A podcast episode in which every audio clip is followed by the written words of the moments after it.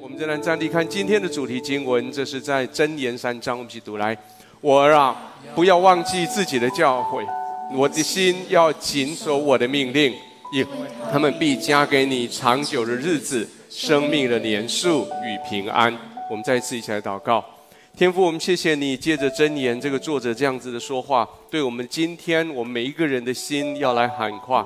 主，当我面对这个世界的混乱，面对这个世界职场上面各式各样的新潮的意义，各式各样新潮的东西啊，涌这样子澎澎涌涌澎湃而来的时候，主，我们今天我们回到你的话语上面来，主告诉我们，在这个职场上，我们该如何成为一个得胜军，我们该如何成为你的光跟盐。谢谢你，你的圣灵跟我们同在，不管在这里，不管在每个分播点，或是任何一个媒体之前。奉耶稣的名祷告，阿门。谢谢，请坐，坐下。同时，请跟我们的镜头挥手致意。我们有许多地方跟我们今天一起来敬拜，还有许多我们的媒体之前跟我们在一起的。那很高兴看到你在这里啊，好像很久没有看到这么多人。那请你戳一戳旁边人，跟他说喜金呢？喜金呢？真的在台湾真的好幸福。我们虽然今天政府啊，今今天的 CDC 发了一个讯息，告诉我们说啊，要预防第二波来到，所以。啊，鼓励每一个人来到这种密闭的地方，还有紧密接触的地方，你就得戴上口罩。那但是我相信，啊，神会继续的保护我们。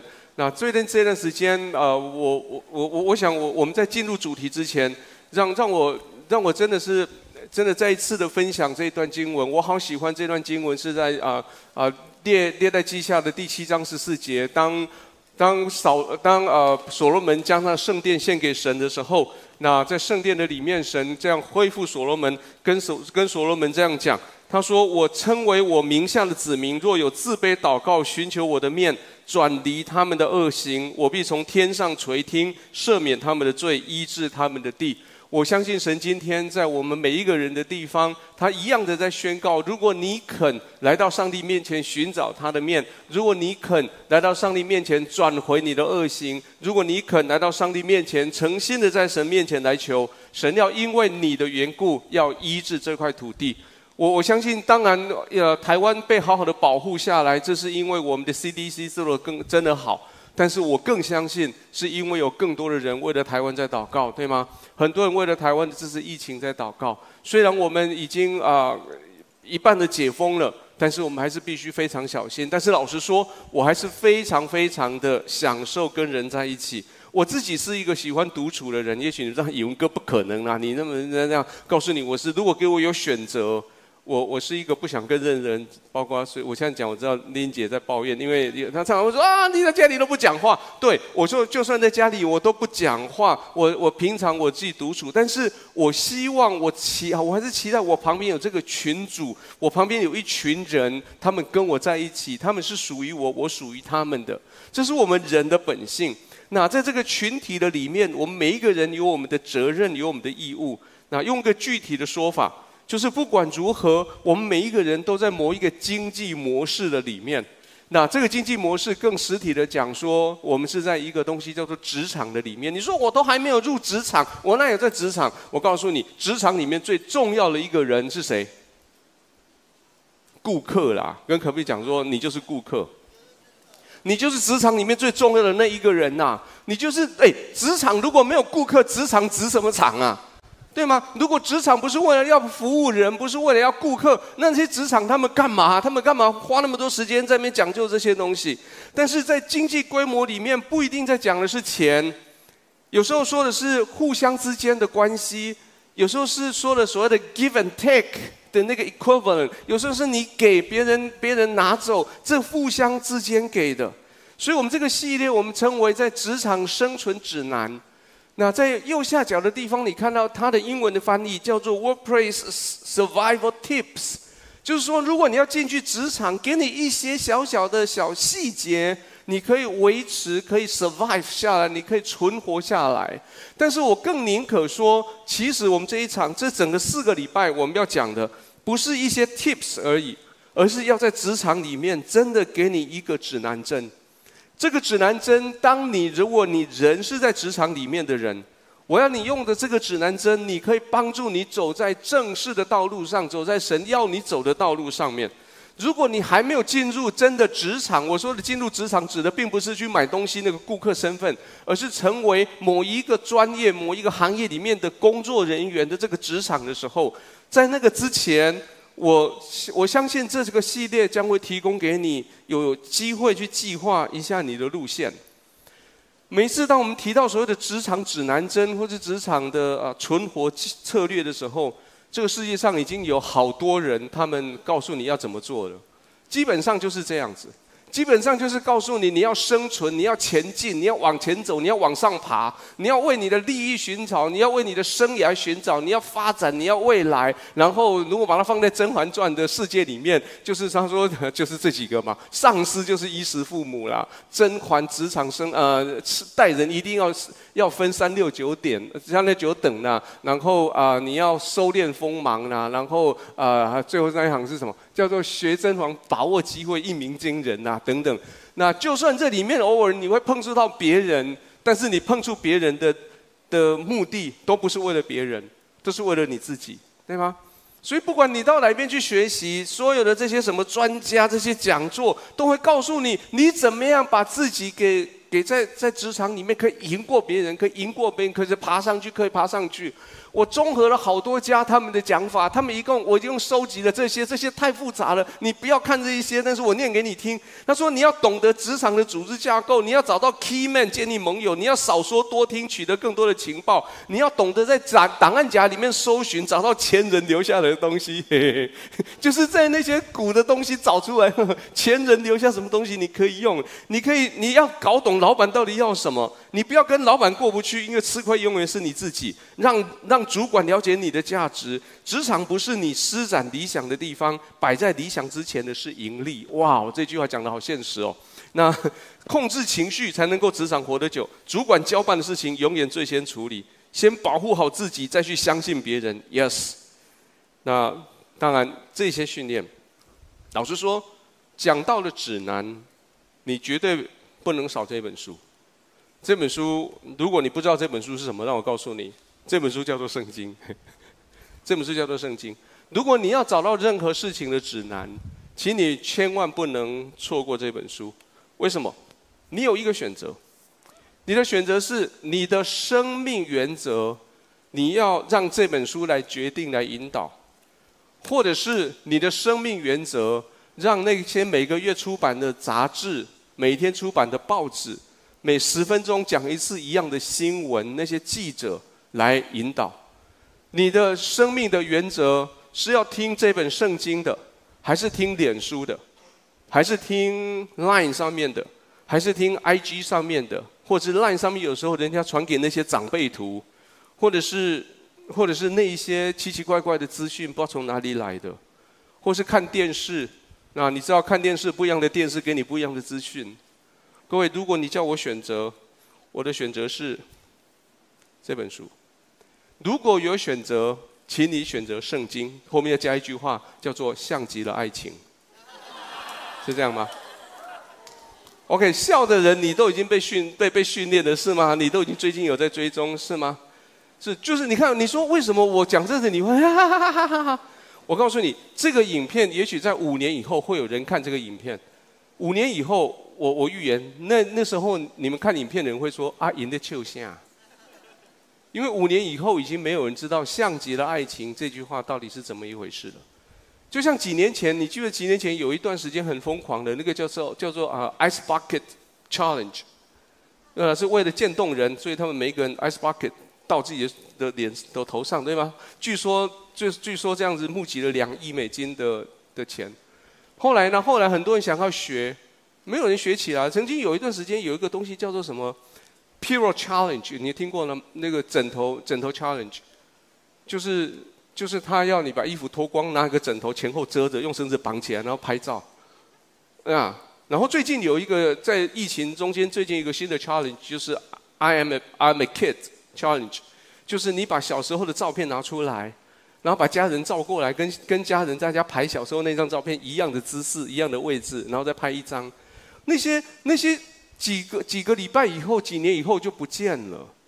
那像极了爱情，我们看看他能够活多久，好吗？那我们看看这些东西能够活多久，像极了哎，不错哎，这种东西能够活多久，像极了爱情是吗？那，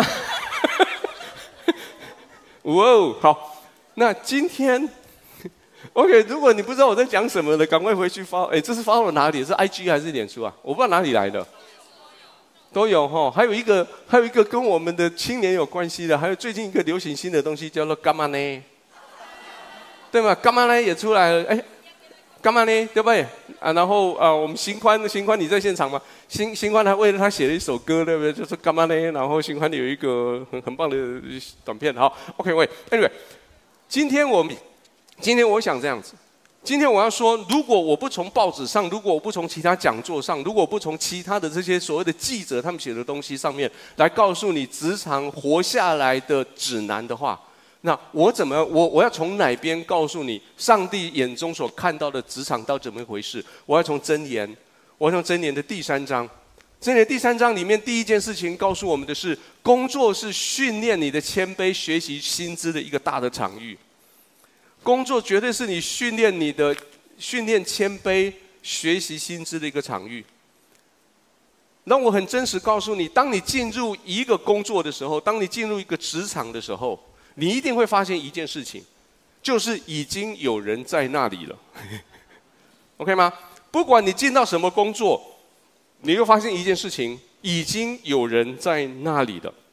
你带着学校的知识，你进入一个你期待很久的工作工作职位，你考试，你去 interview 什么，你赢过好多人，终于你冲进去的位置，你坐下来的时候，发现你是在那个群体里面，你是最资浅的一个人。而在那个之前的位置，你坐下来之前，已经有好多人，他们已经在那边，已经不知道几年了，已经不知道在做什么，已经很久了。他们有些人比你年长，有些人他们的学历比你高，可是有些人比你年轻，有些人他们学历没有你的高。但是不管如何，在职场上面，他们是你的学长，上你的学姐。然后你进到职场的时候，你会发现。在学校里面，课本讲的、老师教的、让实验室学的，还有在实习时候所看到的，跟今天你到的现场，你这个职业里面所看到的，真的是学校教一套，然后到职场另外一套。各位来到职场，最重要一件事情，上帝所心里面所要你做的事情，是你开始训练你的谦卑，你开始学习新的知识。我们一起来读这个经文来。你要专心仰赖耶和华，不可倚靠自己的聪明。接续，不要自以为有智慧，要敬畏耶和华，远离恶事。即使你是从某个专业里面有执照的专业人士，你来到了新的职场的时候，你仍然要重新学习，而且要从除了你的专业课程之外，其他的专业那边来学。让我告诉你我自己的一些经验故事，我。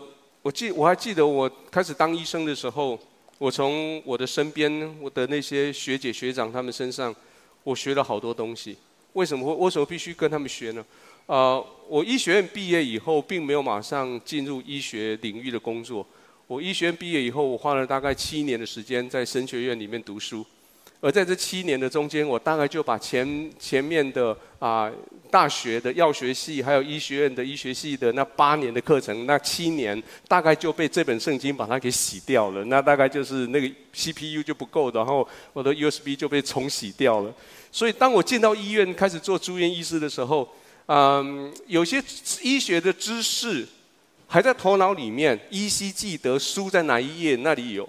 可是大部分时间都已经是在七年以前的事情，那基本上面的这些啊概念都还在，可是实际上，当我碰到一个病人的时候，我怎么样在他的身上，我怎么去触摸他，我怎么去检查他，我我怎么样去啊处理，我怎么去照顾他那些技术，我实在是什么都都差不多都不懂了，而且在我我所进去的精神科的领域。在以前在学校的时候，本来接触的就不多。虽然我在神学院我读的专攻的是协谈啊、心理治疗那一些的，可是我来到了精神科的范畴里面，我跟病人讲话大部分都没有问题，同理心啦、团体啦、智商啦、心理治疗这些大部分没有问题。可是你知道，精神科是医疗里面的一科，我们需要给药的，我们需要处理生理上面的疾病的。当我必须要给药，我必须处理生理上疾病的时候，嗯，我就遇到困难了。虽然我大学的时候在读在读医科之前，我读大学的时候读的是药学系，然后你头脑里面想说哦，好棒哦，四年药学系加上四年的医学院，呀，很棒。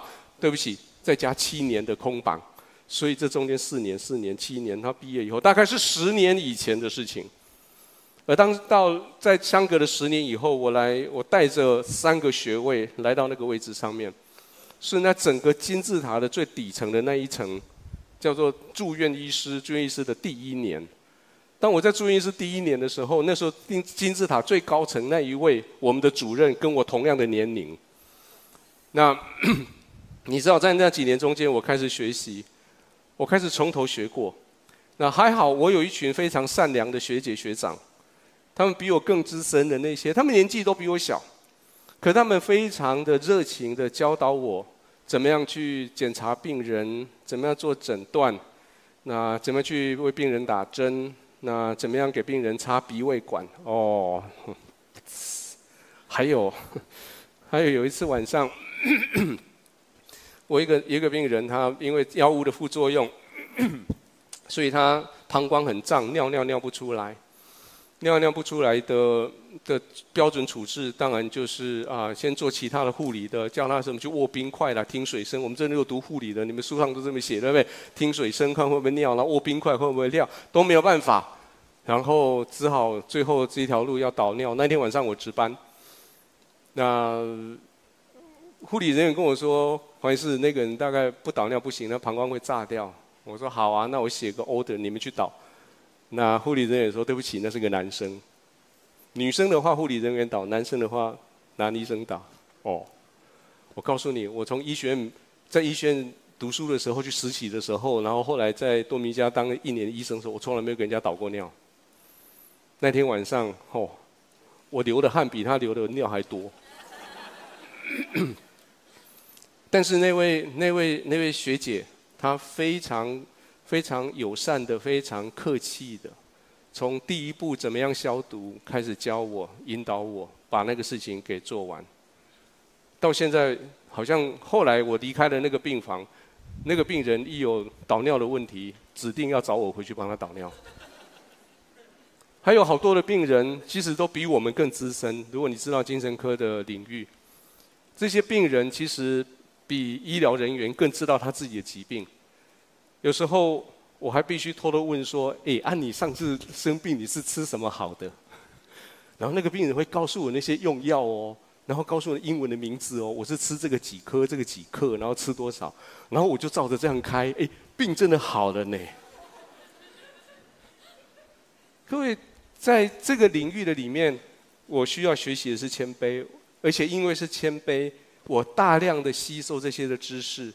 原来有那么多东西课本不教，就算课本有教，你面对职场的时候，那些东西其实都离你很远的。但是这本圣经里面告诉我们，有一件东西你要小心，就是不要自以为有智慧的里面，呃，后面的那句话叫做你要远离恶事。在职场里面，你可以学习很多新的知识，但是学场职场里面有些东西你不能学。比如说，职场有时候有一些潜规则。如果你你现在在职场里面，我想你知道我在讲什么：钱的问题、关系的问题、人际的问题、态度、阶级、利益这些这些，尽你可能的，你可以跟神说：“神啊，帮助我，我敬畏你，让我离开这一些恶事。”你刚到那里，你是个小虾米，你没有办法主控大局，但是你在那里记得，你带着神的真理在你生命里面。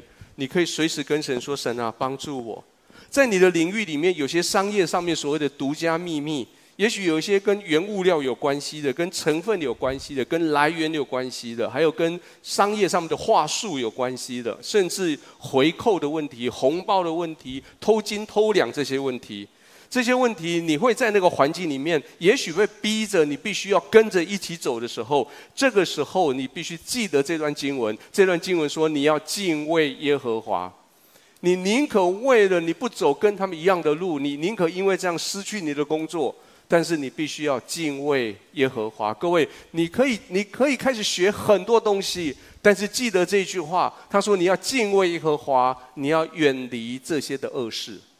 当你谦卑的学，当你学习新知识的时候，第二个事情，你开始在工作里面，你表现你的诚意，你帮助，然后抓住帮助别人的机会，这是你的职场能够给你的。当你在一个职位上面，在这个工作上的时候，记得有些事情是只有你能够处理的。因为每个人都有自己的工作，即使在同一个职场里面，在当下每一个人都在忙自己工作的时候，你必须自己去处理交在你手上的那一件事情。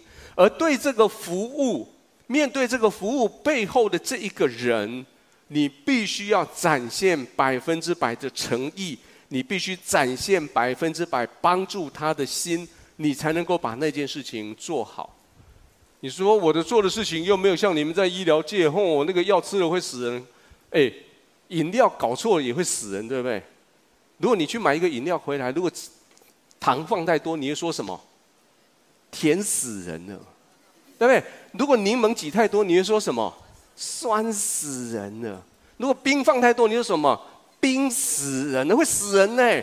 就算你就 就算你真的是，你只是调一杯饮料。你必须在那边表现你的诚意，就像你是一个护理人员，你预备病人的一套今天晚上睡睡前的这套药物，你必须表现你的诚意。你就算你在工厂里面，你锁一颗螺丝，你要表现你的诚意，锁到满。如果你是你是在一个公司里面的职员，你填一份资料，你要表现你的诚意，把字写清楚，哦，不要这样随便写写写，然后写完以后，咚，然后我看你能不能看得懂，丢出去。你必须把这些东西很诚意的把它给做完。记得，只要是服务别人的，对那个别人来说，每一件事情都是大事情。跟隔壁讲说，每件事情都是大事。你期不期待那些在卖饮料公饮料的饮料店的的人，做到你的那张单的时候，随便乱搞，搞一搞丢给你？当然不希望，对吗？你要希望你喝喝到你本来期待的东西，对不对？这个事情是你的大事情。我们来读三章的三节到四节来，不可使慈爱和诚信离开你，要系在你的颈项上，刻在你的心板上，这样你必在上帝和世人眼前蒙恩惠，有美好的见识。最近我买了买了一个新的玩具，叫做 iPad Air。我为了这个，我四处去寻访，然后问了好多。后来我发现，哎呀，我应该不必那样子做，因为后来我到到某一家某一家电器行，那那电器行里面有个苹果专柜，那个电器行就是那个底面是黄色的，上面字是黑色的那一家，这样。OK，OK，好。然后他们里面有个苹果专柜，然后我我有一天我大概有一点有点时间，我就逛进去，找到那个专柜那一个人。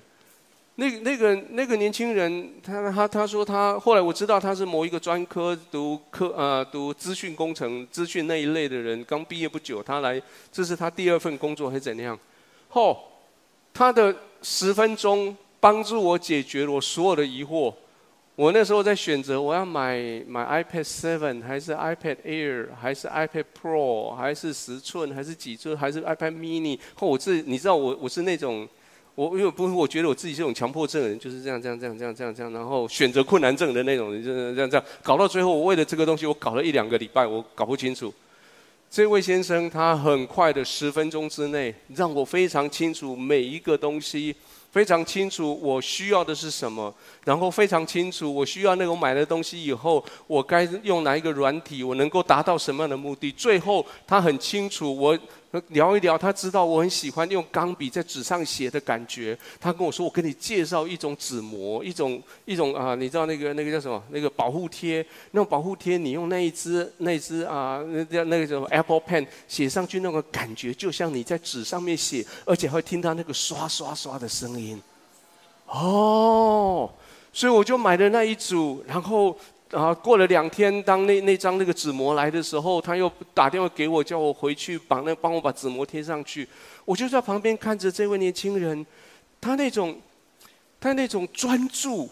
因为我已经用了两三天才送回去，所以他用好多精神把上面的那些杂的东西、脏东西洗完、擦掉，然后擦掉以后把那个纸膜放上去又放，放上去又放，放上去又放，放上去又放。我心里面说：“你有没有你有没有吃药哦？只是强迫症又发了。”他继续放上去又放，放上去又放，放，放放放准了以后，慢慢慢慢慢，哎不对，又拿起来慢慢。弄到最后那一面真的非常的漂亮，非常的完整，而且写起来真是刷刷刷刷刷的。吼！我心里面真的很想告诉他说：“哎，你结婚了没有？如果我有个女儿，我可以把她嫁给你。”你知道？你知道他做到事情做到叫我感动。我知道他不必这样子做，可是我知道以后如果我有 Apple 上面的问题，如果我有这一类的需要，我知道我去哪边找到他。各位，你可以把一个事情做到这么有诚意吗？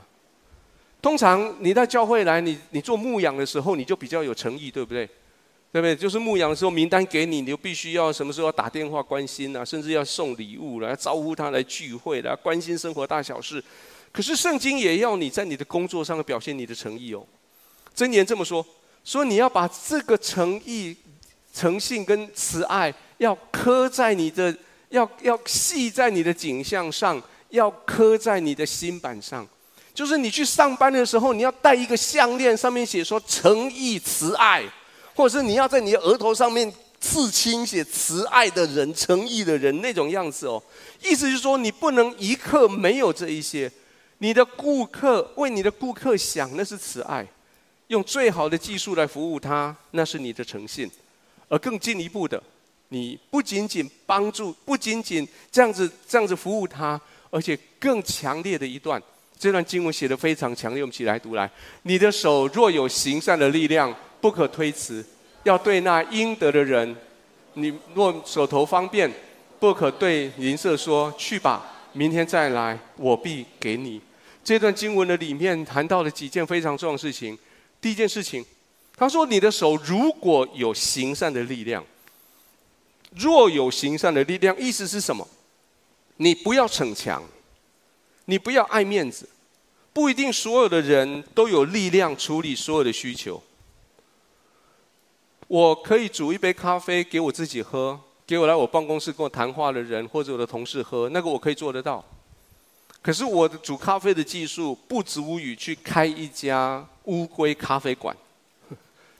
OK，虽然我的心中我的我死前愿望里面有一条是要开一家咖啡馆，但是我知道我的能力不足以用我的咖啡来卖钱。你有没有吃？你有没有吃过有一些有一些人？他们卖东西给你，然后我最近我吃了一个，吃了一个便当，然后卖吃完以后，我们的同事问我说：“尹哥，你觉得那个便当怎样？”我说：“这个便当店的老板好勇敢哦。”为什么好勇敢？我说这种便当他敢敢拿出来卖卖钱，好勇敢哦。各位，你必须知道你的能力到了哪里，你心里面若有帮助人的力量。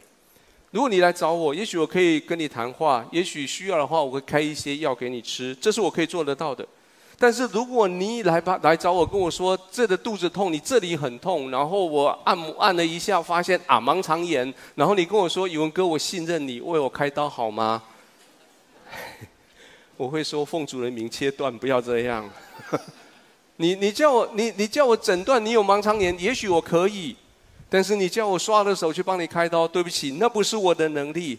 也许你今天你擦伤了，我帮你清清伤口，呃，然后装一点药可以。但是如果你今天骨折了，请你不要来找我。如果你今天在那边一路听讲到，一路吃东西，结果给丢。然后过去帮你做哈姆立克那个呱咔把东西吐出来，也许我可以。如果你现在躺在地上，忽然间心脏停了，我们冲过来，我帮你做 CPR，去叫那个 AED 过来电你，那个我会。但是如果更深的我不行了，我必须把你送到其他地方去。这个议题的背后是慈爱跟诚信，慈爱跟诚信是你很诚实的告诉这个要你帮助的人，跟他说对不起，我不是不愿意，而是我没有能力。我能够诚实的告诉你，我没有办法帮助你，但是让我帮助你找到另外一位谁可以帮助你。第二个原则，你帮助他的时候，请你不要推辞。所以不要推辞是说，不要以你自己拥有的资源、技术当做自己的财产。你不要用那些财产来祝福你自己、服务你自己，不愿意提供给别人，来拒绝帮助别人。要把帮助别人把它推到别人。各位，你有你有看过这种这种？员工吗？啊，现在因为现在都是民营的东西都比较少。早期我们看到很多公务的单位，有时候会这样，对不对？四点半关门的单位，如果你四点二十八分去，你会当他会当着你的面把那个那个栅栏哐，啊，你这边敲门，哎，还没四点半呢，他他就那边，快了，还没四点半呢，然后等到你哐哐哐哐哐到后面时钟端四点半的时候，他说四点半了。各位，你的手上如果有资源，不要推辞。然后第三个原则，你要帮助那些值得、那些那些应得的，不是值得，是应得的人。应得的人，应得的人什么意思？他在问的是：这个人需要帮忙吗？他自己有尝试过的吗？他是要人帮忙，还是他很偷懒？哎，各位，你在同事，你的同事小心哦。有些同事是是真的需要你帮忙，有些同事是偷懒哦。他不是真的需要你帮忙，他会，可是他不想做，他要你帮他了吗？他是要人协助，还是他自己不愿意负责任？他自己愿意学习吗？还有，帮了这一次以后，他下一次他可以自己处理吗？资源是非常有限的，你的时间非常有限，你必须把它用在最需要的人身上。而最后一个原则，如果你手头方便，这是新的翻译叫手头方便，然后真的翻译的很棒哦，你手头方便。方便，不要对邻舍说去吧，明天再来。意思是说，你不要拿翘。如果你方便的话，马上给那些需要帮助的人。不要把帮助成为操控别人的武器。我再说一次，不要把帮助成为操控别人的武器。在前几年，我们大量的时间在柬埔寨在服务那里的人的时候，不断的有人这样跟我提醒，而且一些的书上这样的提醒，说柬埔寨那里有很多的穷人，但是他们是穷人。请你不要把穷人搞成乞丐。穷人跟乞丐有什么不一样？穷人自己知道很穷，自己去努力去想办法，自己也很穷。可是乞丐呢？乞丐就不再努力，开始伸手跟人家要。当我我想，我们中间有一些人跟我去过柬柬埔寨，你会发现，到了一些村子，他们本来是很穷，可是因为你拥有好多的资源，后来他们就开始跟你要。当他们开始跟你要的时候，你就把他的把他原来的身份把他给改变掉了。你不要用你助助人的方的机会来提升你自己的高傲的地位，也不要用故意用助人机会来成为为难别人的。你有这样这样跟你的同同学或同事讲吗？你的同学或同事告诉你：“哎，拜托了，那明天事情这个帮我一下了，一块牛排，有吗？哎，拜托了，这个答案怎么写？叫哥哥啊。”不要不要用这种态度，圣经这么说，我们再读一次好吗？这是最最棒的帮助人的的经文，再读一次。你的手若有行善的力量，不可推辞，要施与那应得的人。你手若手你若手头方便，不可对邻舍说去吧，明天再来，我必给你。最后一个，工作是与人和睦和平共处的享受。其实我们每一个人到职场上，我们在工作上，我们的目标都是一样的。我们目标都是去发展你的潜能，我们目标都是去去达成你生命的的目的。更积极的呃，更更呃，实际的目标是我们的目标都是要把面包赚回来，放在家里面跟家人共享。我们目标是要让全人类大家互相的协助。老实说，你不一定需要跟其他的人成为敌人，你才能够存活下来。特别是如果其他的人是你的同行的话，你不必去跟别人说同行多烂多烂多烂，你的生意才会好。你不必去跟别人说啊，那个人跟我做一样事情，我告诉你他做得很不，他做得很不好，你找我就对了哈。你不早一点找我，你早找我，你就不必这么麻烦的啦。怎样啊？他哦，他怎样怎样怎样啊？他不行啊！不，你不需要这样。职场工作是跟人和睦和平共处的地方。我们现在读这个经文来：你的邻舍既在你附近安居，不可设计害他；人若未曾加害你，不可无故与他相争。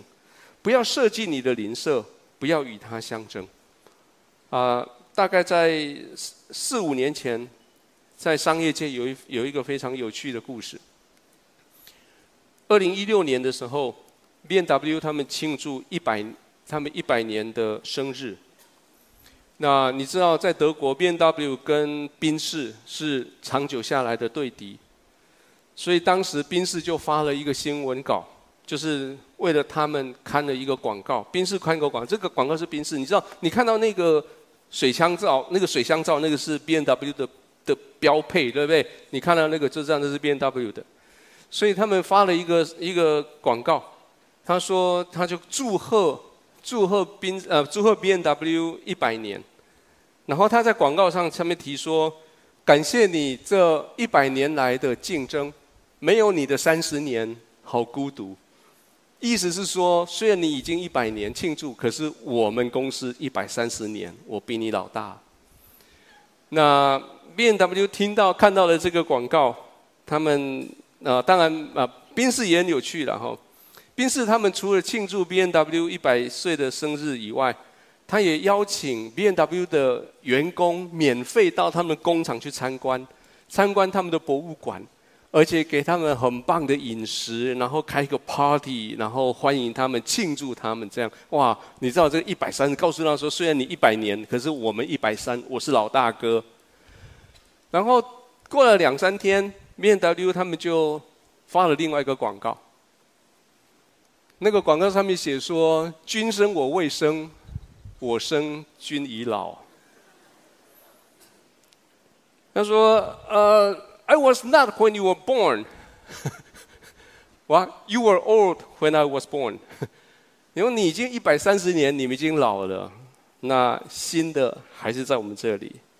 你觉得这种互相的支持的这种，你你知道这不是恶性竞争，这是很有趣的、很高级的这种广告竞争。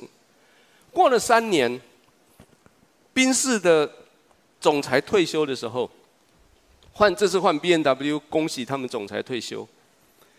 BMW 不知道怎么一回事，去弄了一个广告。这广告中描述那一天他们的总裁，宾士的总裁最后一天离开办公室，那是个影片，你可以在网络上找到这个影片，拍得很好的影片。这总裁最后一天将他的他的那个总裁的西装拿下来挂在椅子上，然后走出来办公室。宾士所有的这些总公司人，大家拍手欢迎总裁，然后欢送他。他把他的名，他的那个识别证拿下来交给那个警卫，然后就很快乐的回家。然后有一个宾宾士的大礼车送他回到他们家。送完以后，他跟这个司机握手，然后司机走了以后，那这个总裁回到他家，把他的车库打开，里面停了一部 BMW 的车。然后他就开着 BMW 那个 i8 那个超跑开出去玩。最后在那个字那个字卡上面还写说，总算解脱了。汉堡王跟麦当劳他们也是良性的竞争。有一年，麦当劳在阿阿根廷，他们要为小朋友的癌症募款。他们说，那一整天只要是他们卖出的 Big Mac 的钱，都要捐给这个癌症基金。那大家都很感动，要去买。然后那天，汉堡王他说：“今天我们不卖汉堡。如果你想买汉堡，请你去麦当劳买。你知道这这多多伟大一个胸襟，对不对？今天我们停止卖汉堡一天，所有要吃汉堡的，你都去那边买。他们鼓励自己员工去麦当劳去卖他们买他们的 Big Mac。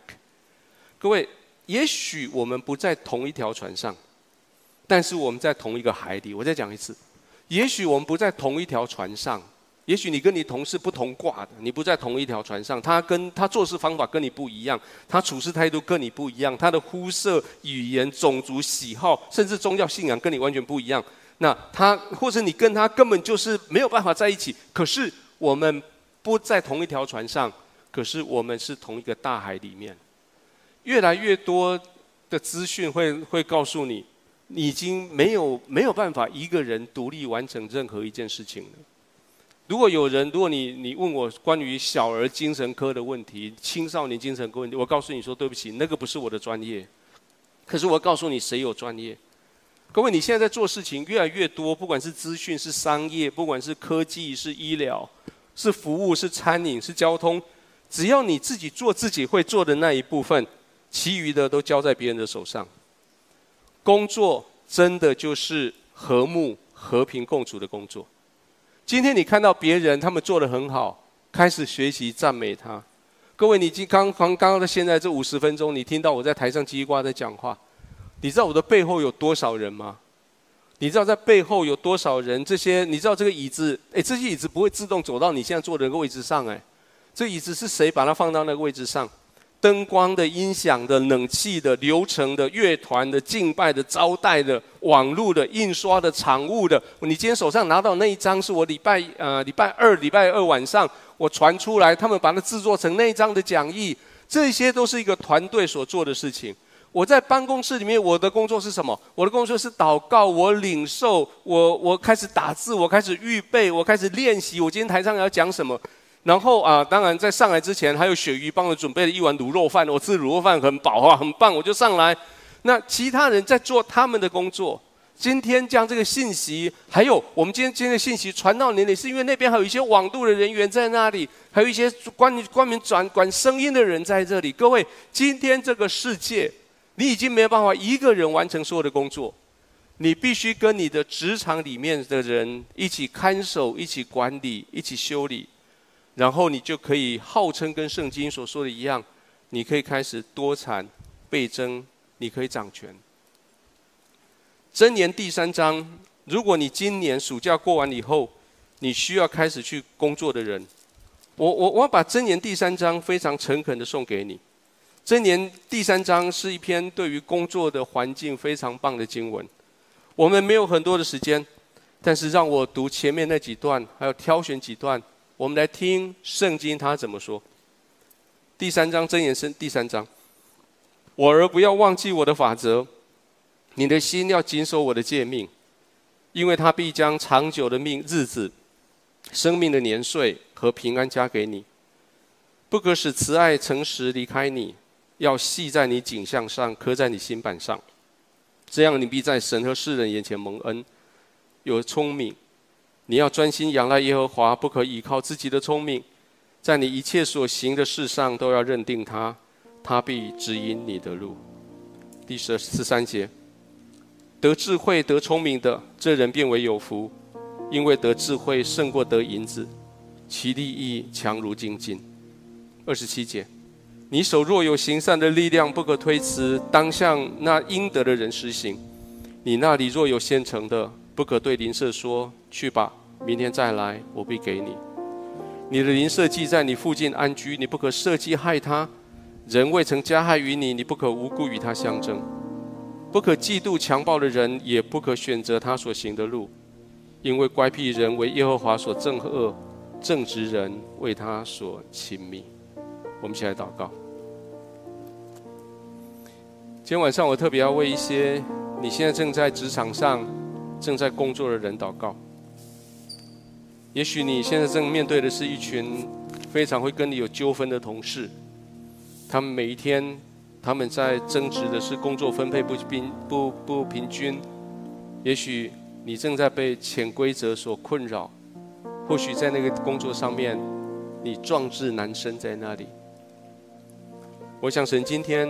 要借着我要提醒你，我儿，不可让慈爱与诚信离开你。我儿，专注在耶和华，不要照，不要倚靠自己的小聪明。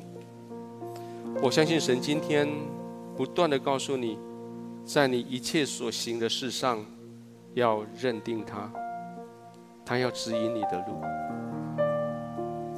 也许我们中间有一些人，你正在寻找工作，你在寻找一个适当的环境、适当的朋友、适当的同事的工作。我相信神今天，他说他要，他要祝福你，他祝福你这个工作，这工作是适当你的、适合你的，是符合你的命定的。但是我觉得神今天说。不要自以自以为你有智慧，记得敬畏耶和华。第八节说，你要医治，这样就医治你的身体，滋润你的白骨。还有我们中间有一些人，你正在思考要去哪个工作领域的人，你不知道你的生命命定到底在哪里，你的目标在哪里。我觉得神今天在邀请你，可不可以把你的生命主权再一次交给他？好不好？你这时候你就专心的仰赖他，不依靠自己的聪明，连你的工作的选择、职业的选择，都交在他的手里。如果你愿意的话，邀请你跟我一起做这样的祷告：说，亲爱的耶稣，现在我愿意，将我的心门打开，邀请你进到我心中来，做我的主人，做我的救主，赦免我过去所犯的错，饶恕我一切的罪，带领我前面的人生。当我进入职场的时候，当我进入职场就是进入我的命定，就是进入我的命，就是在那上面，就是在那上面，我要表现慈爱与诚信，我要表现慈爱与诚信，我要在我的工作的里面我要在我的工作专心仰赖你。专心的仰赖你，谢谢你带领我，谢谢你带领我，奉耶稣的名祷告，奉耶稣的名祷告。阿门。